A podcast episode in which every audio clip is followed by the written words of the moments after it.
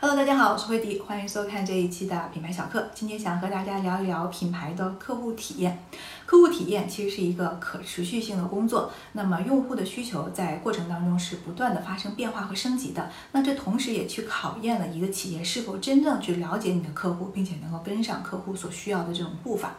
那近期呢，Broadridge 发布了一份报告啊，二零二一年客户体验洞察报告。其中数据显示，其实越来越多的消费者现在都会愿意开放的与这种品牌的 APP，包括社交媒体，包括品牌的一些官方渠道进行互动和交流了。那这和我们之前在小课当中和大家分享的这个蓝 V 越来越受重视和被更多人关注啊，是结论相一致的。通过二维码，用户和品牌之间建立了直接的沟通渠道，那么亲密的接触。拉近了彼此之间的距离，但是拉近了距离之后的效果好与不好，是否满足，或者是辜负了用户的期待，就将会让一个品牌呈现两极化的走向。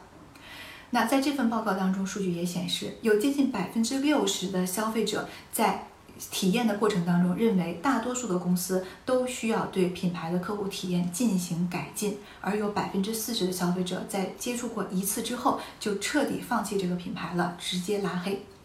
这个数据其实还挺吓人的。我们呃总结来看，基本上有一半品牌做得不错，有一半品牌做的很差。那么而且呢，做的很差的这一部分品牌还会被做得好的这一部分品牌加速的淘汰，因为用户说，你看。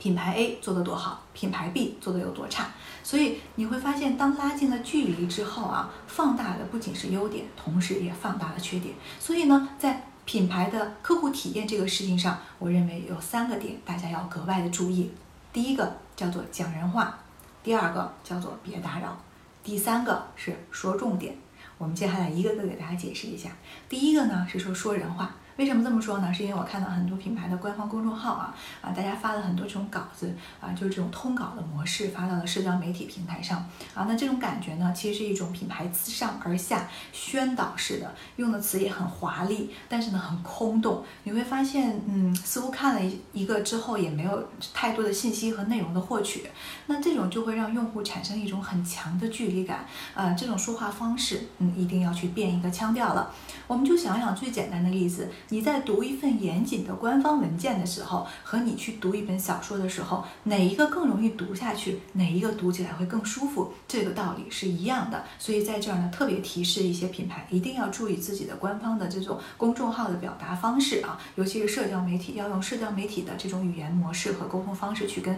用户进行触达。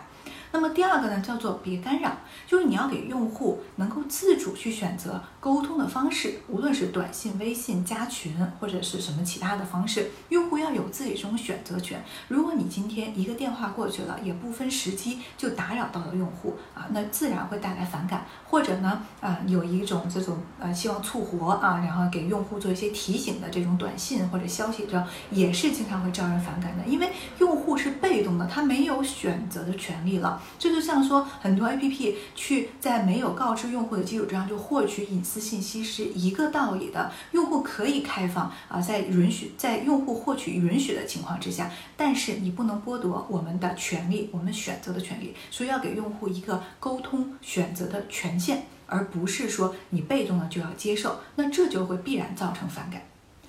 第三个说重点啊，这一点上我体会非常深。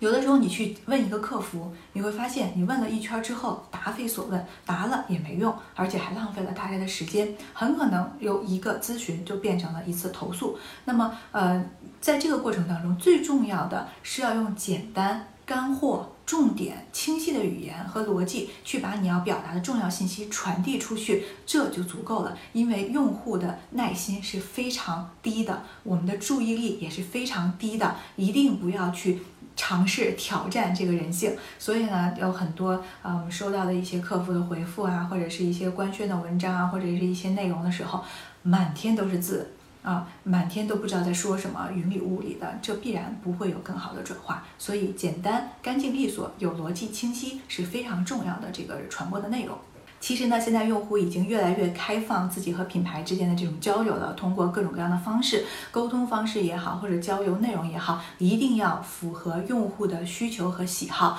最重要的是要尊重用户的时间，不要答非所问，不要在不该出现的时候出现，在用户需要你的时候出现，这才是一个品牌应该有的正确的姿势。否则，你也会加速品牌的被人嫌弃的这个过程，呃，负面情绪和这种抵触情绪就都会产生了，甚至可能你都不知道发生了什么事情，产品也很好，但就在几十秒钟就被用户所抛弃。